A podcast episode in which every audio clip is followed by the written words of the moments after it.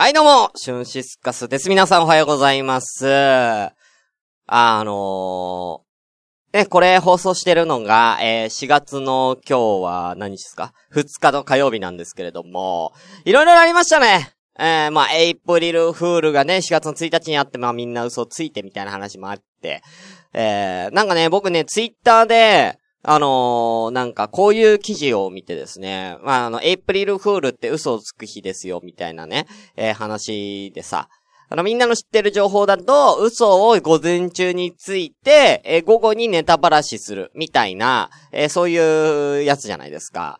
で、なんかとある記事には、ただし、13年に一度は、嘘をついちゃいけない日なんですって、逆に。うん。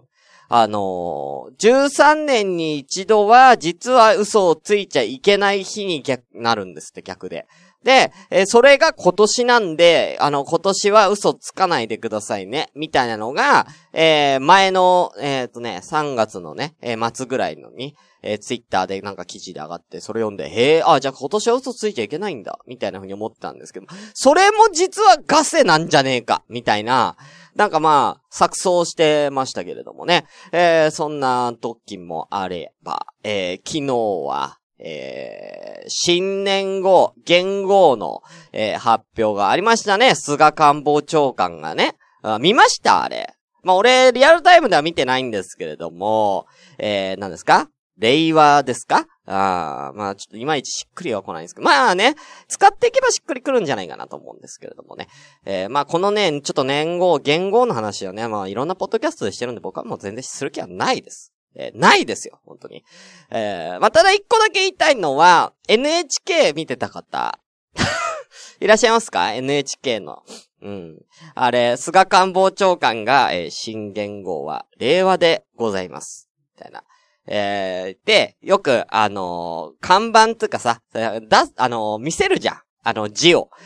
で、NHK って、あの手話、に対応してるから、手話の人がいるわけ、通訳の手話の人が。ね、あ、ワイプで映ってるんだけど、普通だったらなんか右下とか左下にちっちゃく載ってるのが手話なんだけど、なんでか知んないけど、その言、あの言語発表の時には、デカデカと真横に手話がね、えーワイプで映ってて、菅官房長官が、えー令和のあの文字を、看板みたいなのをこうやって見せた、見せた瞬間、ワイプに被って、言語が見えないっていうハプニングが起こるというね。うん。それ、笑っちゃったよね、見てね。かぶっとるやんけつって。お前もう完全にかぶっとるやんけつって。多分その、もうね、そ、そこにね、えーワイプで手話が映ってるのは、もう、あの、もう決まってることだから、カメラマンさんが、ね、このカメラのその位置を、えーちゃんとしてないといけなかったんでしょうね。で、多分カメラマンさん的にはもうちょっと自分の体に寄せて、言語の看板を菅官房長官が出すと思ったら、割と自分の体から離れて、離れた感じで、高々とこう真横に、さってこう差し出しちゃったもんだから、えー、もう位置取りを完全に失敗して丸かぶりするっていう令和の文字が全然見えねえっていうね。コントみたいな感じになってましたけどね。これはもう伝説として語り継がれるんじゃないですか？うん、ね。あの、かつて平成の時もね、小渕さんがね、な平成みたいなのをね、出した時もね、あの映像みたいなのはね、あのもう平成、何年になってもなんかネタとして使われてましたから、今回のこの被る系のね、言語を被った問題はね、あのーまあね、焦ることなく、えーネタとしてね、えー残ってくんじゃないかなってね、思いますけどね。そんなこんなで、え今日全然違う話を持ってきたんですけど、皆さんね、この時期何が辛いですか？ね。桜が舞うこの季節、え皆さん苦労なさってると思うんですよ。え花粉。花粉、大変ですよね。あの、僕はあの、花粉症まだなったことがないんですけどもね、花粉症って、あの、なんか、器みたいなのがね、人間の体のには器みたいなのがあって、その、要は花粉がどれだけ蓄積していくかでて、いつ花粉症になってもおかしくない。で、その、えー、花粉の、えー蓄積量、受け皿みたいなのが人によって全然違くて、もう本当に、あのね、あのおちょこみたいなね、人もいれば、ね、あのもうでっかい、ポリバケツみたいな人もいると。全然違うと。で、あのー、もう一生ならない人もいれば、えー、ね、小学校の時から花粉症になっちゃう子もいれば、みたいなね。だから、いつなってもおかしくないんですよ。だから皆さんね、あの、花粉症の人、えー、もしくは花粉症になってない人もね、皆さんあの、花粉症対策した方がいいんじゃないかということで、えー、今日は、えー、花粉症対策、鼻周りにおすすめの、えー、グッズを、えー、私から、えー、紹介させていただくこと。ね、えー、なんと、ためにある、ポッドキャストなんだよね。えー、たまにはね、こんなね、ためになるやつもやりたいなっていうね、ことでね、えー、行きたいと思います。まあ今いろいろあるんですよ。えー、例えばマスク一つにとっても、まあ、あの、そういうなんかブロックするみたいなのをね、花粉とか PM2.5 をブロックするマスクとかもね、えー、流行ってるんですけれども、あのー、私おすすめのやつはですね、えー、マスクなんですけれども、あの水、ちょっと水を含んでいるマスクってあるんですよ。で、え、まあ、要はマスクしてるから、要は、その、水をこう含んでると、そこが、こう湿気がね、えー、溜まって、要は、あの、喉も痛めづらくなるみたいなのもあれば、えー、そういう作用もあれば、水によって、水っていうかなんだろうな、水っていうか液体を含んでんのかなえー、なんかその花粉を液化させることによって、えー、体内に侵入しないっていう、あの、そういう仕組みのね、えー、マスクがあったりとかですね。えー、今いろいろあるんですよね、花粉症グッな対策のグッズ。まあよくあるのはさ、こう顔に吹きかけるタイプ皆さん使ってます？あのもうスプレータイプでこう顔にこう吹きかけることで、えー、花粉ブロックするみたいな。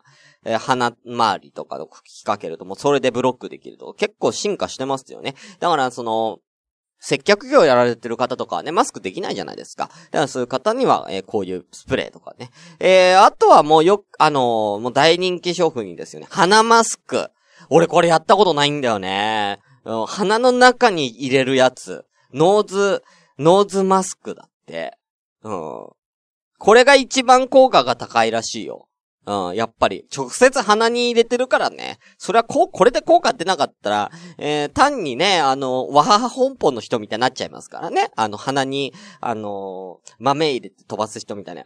でも、わはは本舗の人が、梅沢さんでしたっけ？あの、わはは本舗のあの人が、鼻ピアス、鼻ピアスじゃねえ、鼻マスクをさ、えー、したらさ、豆と一緒にこの鼻マスク飛んじゃうんじゃねえか。なんかのきっかけで鼻マスク飛んじゃうんじゃねえかなっていう。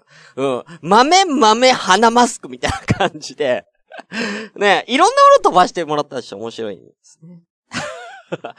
えー、あとは、あのー、これすごいよ。あの、首からなんかストラップみたいなのぶら下げるんだけど、それが花粉ブロックするやつらしいんだよね。首からぶら下げるだけでいいんだって。だからそういうのがあったりとかもね、えー、するんですけれどもね。うん、えー、うん、この話面白い？面白い？まあ、面白いか面白くないかっていうところでやってるわけじゃないんだけどね。あとは、この、一日一回、あの、電、ビデンナゴミっていうグッズがあるんですけど、これね、鼻の横？鼻の横のちょっとこう鼻の付け根みたいなんじゃん。そこに、こうなんか棒状のなんかね、ペンみたいなものを、こう当てると、そこは電流が流れて、それが、あのー、なんか花粉症の症状を和らげる作用があるんだって。なんか微弱なソーラーパネルから光を取り込んで微弱電流を体内に流し込み、花粉に対する過敏な免疫反応を抑制するという仕組み。だからまあこれに関しては花粉症になってる人の、えー、なんだ、グッズなんでしょうね。花粉になる前のよ、花粉を取り込むんじゃなくて、花粉症の、えー、なんだ、症状を抑えるという。うん、これ1日3回でいいんだって。1日数回5秒間やればいい。うん。ね、電流痛そう。でもほんと微弱な電流だから痛くないんじゃない？え、電池などは不要で半永久的に使えるし、携帯にも便利なスティックタイプなのでおすすめです。ということでね。確かに一回買えばね、あの、消耗品じゃないからね、これすごくいい、いいんじゃないかなって思いますよね。うん。ぜひ、こんないろいろありますので、うん。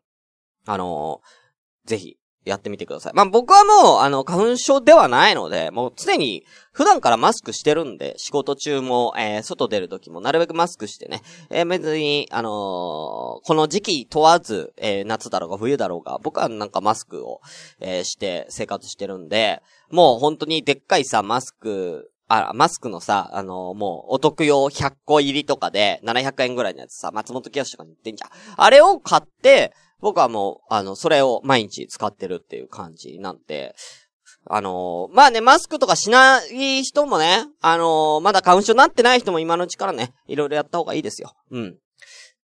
これ面白いこの話、お、面白くない、うん。じゃあ次から面白い話するんで、とりあえずオープニング行こう。シュンシスカスの朝からごめんねー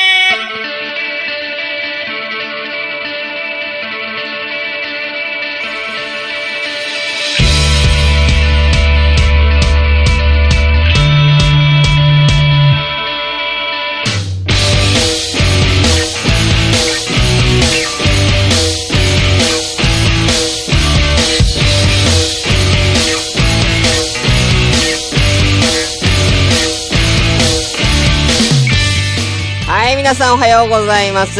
朝からごめんね。えー、本日第89回です。この番組は私、シュンシスカスが朝から無編集で喋ってっていう番組です。えー、えー、ツイキャス今回も鍵付きでやってますね。えー、合言葉武田哲也で入れていただいて4名様ありがとうございます。リメイソーさん面白すぎてね、そうでした。ごめんなすって。ということでね。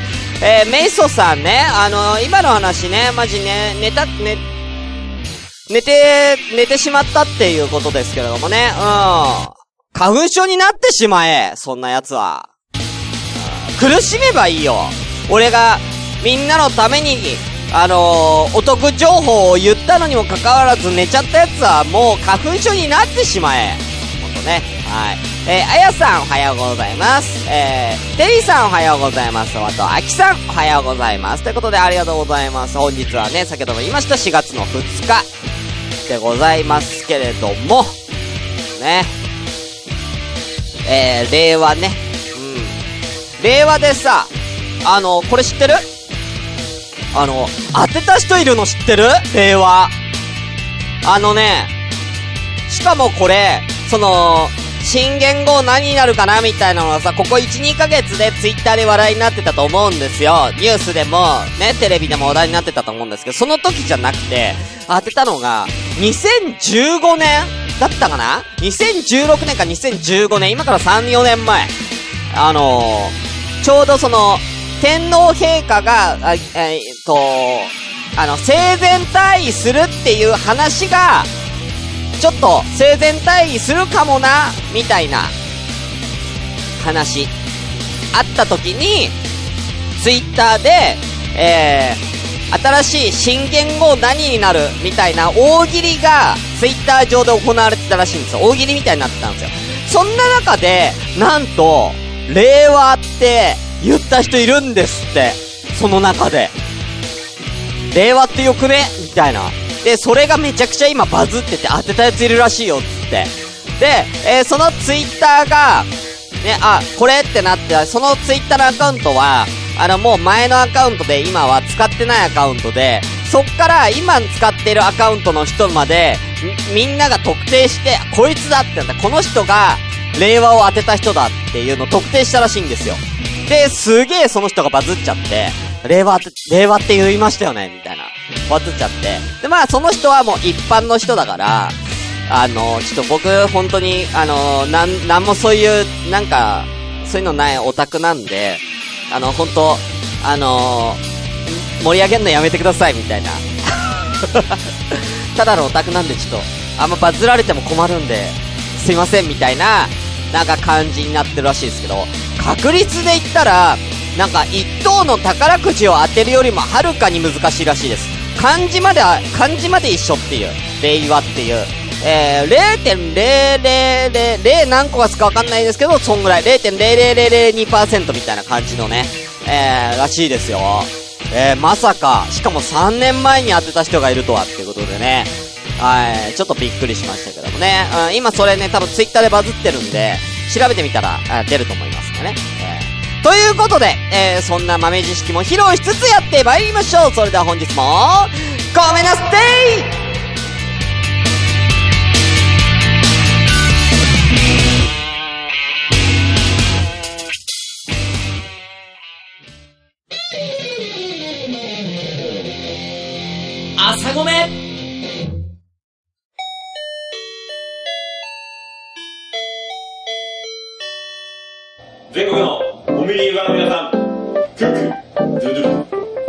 全国のコンビニユーザーのさ、ほうほうほうほう。ニアです。コンビニチキン大好きな二人が、はいえー日常に転がっている普通の話を、カリッとジューシーに揚げていく揚げ物ポッドキャストです。す。はい、えー毎週水曜日更新しています。はい。はい、ハッシュタグはで、カタカナでコンチキでお願いします。コンチキでお願いします。俺はコンチキだと。いや、コンチキでしょ。いや、俺はコンチキだと。はい、ということで、コンチキです。お願いします。あイエイバイバイせいせいー、さ ここまで使おう。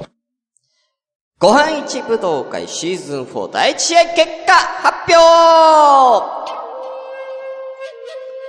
ということでやってまいりました。ミニコーナーご飯一武道会。このコーナーは、ツイッターのアンケート機能を使ってどのご飯が一番好きかなを決めようじゃねえかっていうコーナーです。ただいま、その他部門第1試合やっております。結果、えー、いきたいと思います。えー、出場者は、クッパ、フォー、タコス、マッサマンカレーということでね。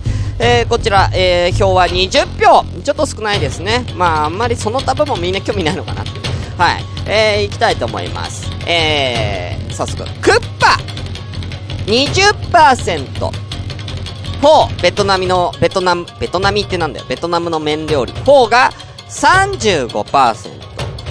タコス、メキシコ、タコスが35%、マッサマンカレー10%ということで、なんと、票が割れました。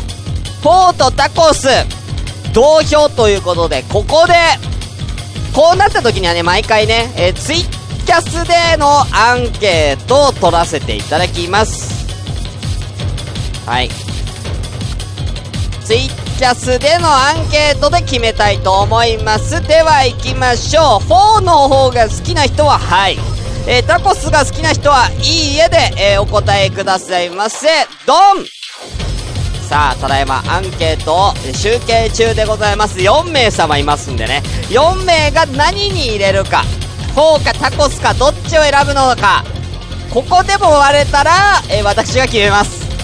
えー、厳選なるね、私のただの好みで、えー決めたいと思います。では、どうなるんだ？久しぶりだね、我々、こう、この同票は。さあ、どっちか、毎回でも同票が来ましたえー、3名様答えていただきましたね。ありがとうございます。えー、結果は4、1票、えー、タコス2票ということで、結果はタコス決勝進出でございます。タコスが決勝進出でございました。ありがとうございます。ということで、えー、2回戦行きたいと思います。第2試合。えー、まずは、こちら。ガパオライスガパオライス。ねえ、うん。え、テリーさんが俺だけかいっつってね。うん。テリーさんは4に入れたらしいんですけどね。みんなあとタコスが好き。まあ、タコスの方がなんかまあちょっと知名度がね、こっちにはあんのかなっていうね。はい。ガパオライス。え、続きまして、生春巻き。生春巻きです。あ、どんどん行きましょう。3組目。ハンバーガーこれ強いね。ハンバーガーはすごい強いと思う。最後、ケバブこの4選手の戦いになっております。ツイッターでは、ハッシュタグ、ご配置武道会で皆さん投票よろしくお願いいたします。ガパオライス、生春巻き、ハンバーガー、ケバブです。はい。ということで、以上、えー、ご配置武道会でした。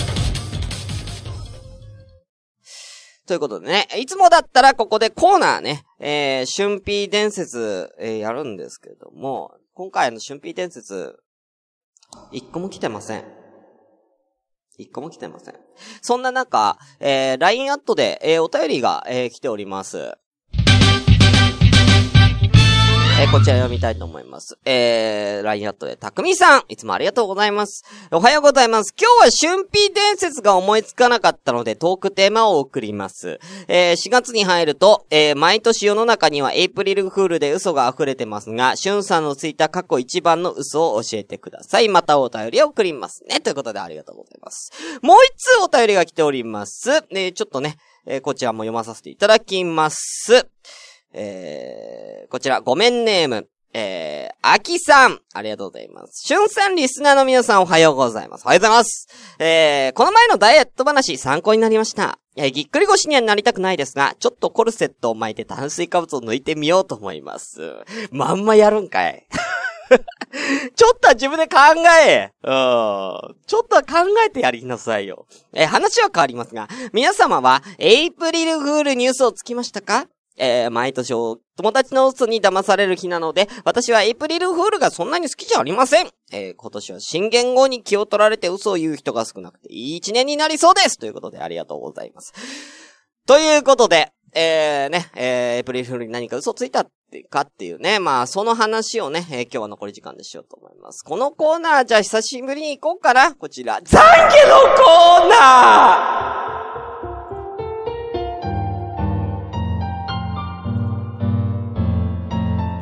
どうも、私です。ビシソワーズ春子です。皆さん、お久しぶり。このコーナーは、えー、ね、ちょっと子供の頃にやっちゃったこととかなんかね、うん、嘘ついちゃったこと。今回はね、エイプリルフールだからっつって嘘をついちゃって、私に謝りたいというですね、えーそういうものをですね、ちょっとね、一個紹介して私がね、あのー許しちゃうっていうね、えーそんなコーナー。うん。じゃあちょっともう時間ないから早速、やりましょう。えー、こちらでございます。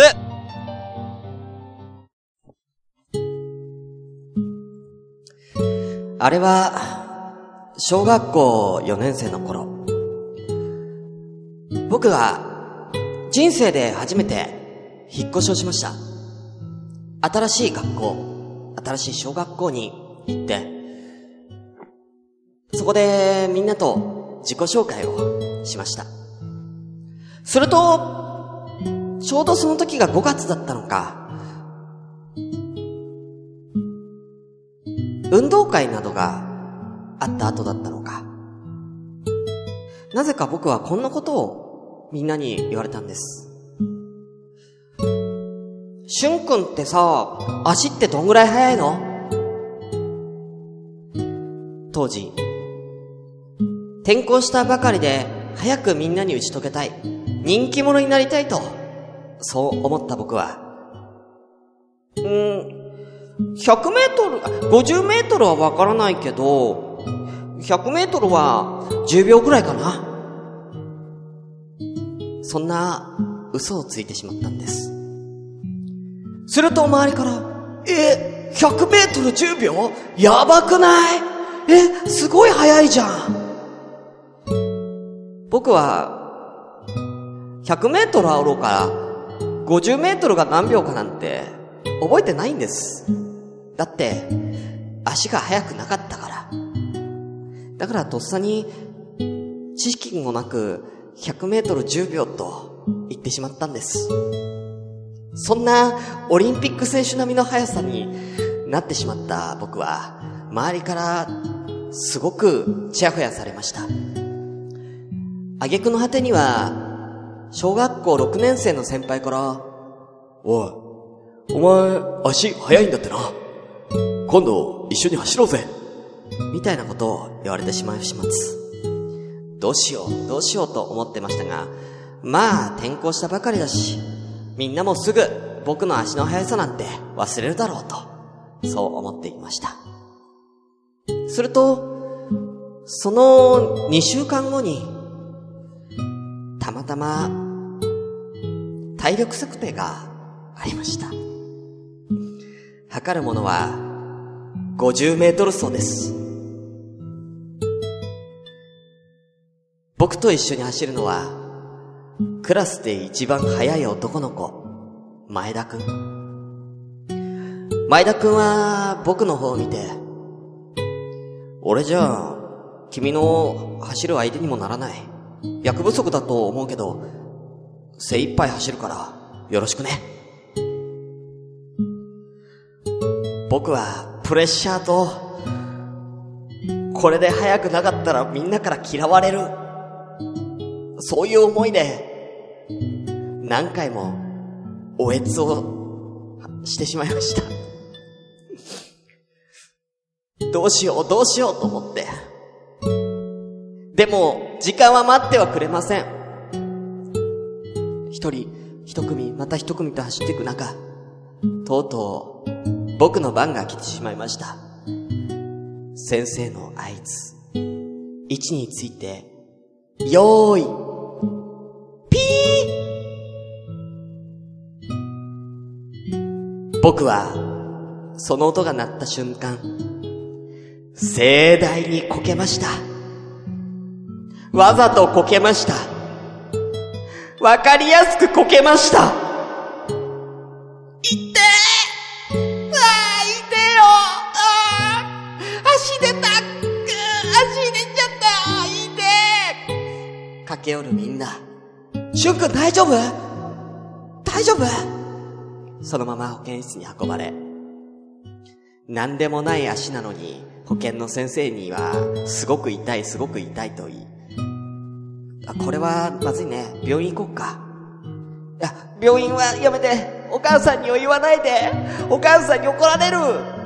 泣きながら先生に抵抗し、病院は逃れましたが、その後、お小遣いで包帯を買い、自分の足をぐるぐる巻きにし、そっから2ヶ月ぐらい、ずっと包帯を巻いて生活していました。それ以降、僕は身体測定、体力測定があるたびに学校をずる休み。みんなからは、あいつ本当は足が速くないんじゃないか。そんな疑問も抱かせつつ、無事に小学校を卒業しました。約2年間。みんなを騙していた僕は、許してもらえるのでしょうか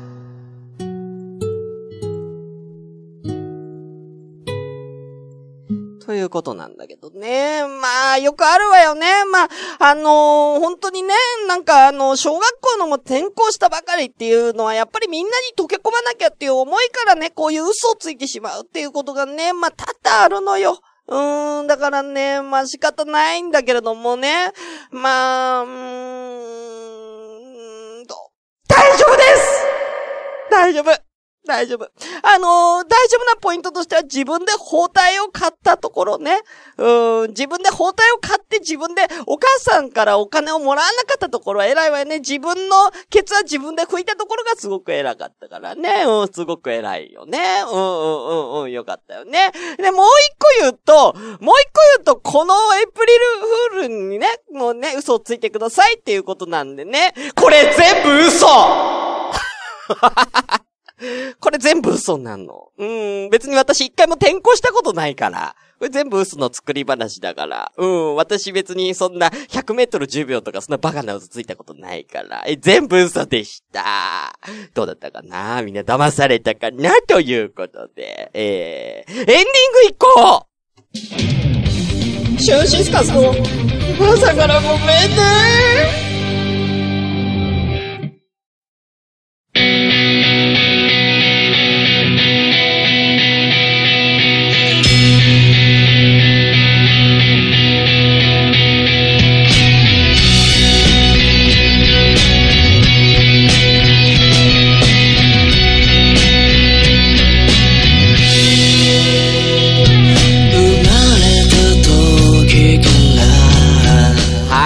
い、ということでね。はい、朝からごめんね。えー、エンディングでございます。ちょっと、ちょっとだけ待ってて。ちょっとだけみんな待っててね。うん。ちょっとね、一旦、えー、これを変えて。はい。はい。はい、えー、これでいいかな。うん。えー、再度、えー、枠外ね、今決めれ、切れましたのでね、えー、お送りしたいと思いますけれどもね。はい。あのー、全部嘘です。えー、だって、えー、一番ついた嘘何かなって、これだよ。今のこ、今だよ。今一番嘘だ。今のが一番の嘘だよ、たくみさん。えー、ねえ。ねえ、何人が騙されたかな俺の白真の演技ね。うん。ここまで、あのー、懺悔のコーナーとしてやるほどのね、うん。え、白真のね、この、構成ですよね。さすがだと思いますけどね。はい。ということで、えー、次回の春辟伝説なんですけどもね、あの、江戸時代が出てこなかったんで、もっとわかりやすいやつ、えー、いきたいと思います。え前回もやったかもしれないけど、えー、これでいきます。えー、来週の春辟伝説のお題は、こちらです。お菓子お菓子。ね、いろんなお菓子、トッポとか、タケノコの里とかね、ガルポとかね、チョコだけじゃないな。えー、なんだ？歌舞伎揚げとか、えー、せんべいとかクッキーとかなんでもいいっすよ。えー、ステラおばさん、ステラおばさんは、えー、シュンピーの、えー、元、元カノ。こんなんでもいいですよ、シュンピー伝説。え、ステラおばさんはシュンピーの元彼女である。え、ステラおばさん、熟女行ったね、シュンピーね。うん。え、こんな伝説をお待ちしておりますので、次回はお菓子、えー、これで送ってきてください。えー、そして、え来週のこちら、え第91回かな？の、え火曜日、え合言葉発表いたします。こちらです。そうですね。えまあ、なんだろうな。えー、今回、今回、なんかいろんな話とちらかっちゃったからな。何にしようかな。うーん。じゃあ、うん、ちょっと、わかりやすいやつ。うん、こけた。こけたで、行きましょう。えー、僕は盛大にこけたよっていうね。うん。別にトークがこけたわけじゃないからね。うん。トークはこけてませんよ。えー、トークはキレッキレ、今日はキレッキレでお送りしましたからね。えーということで、えー、それでは終わりたいと思います。えー、お相手は、シュンシスカスでした。またねー。いや、久しぶりに懺悔やったけど、やっぱ懺悔のコーナー楽しいね。来週も嘘つこうかな。フィクションの語ろうかな、懺悔。フィクション懺悔。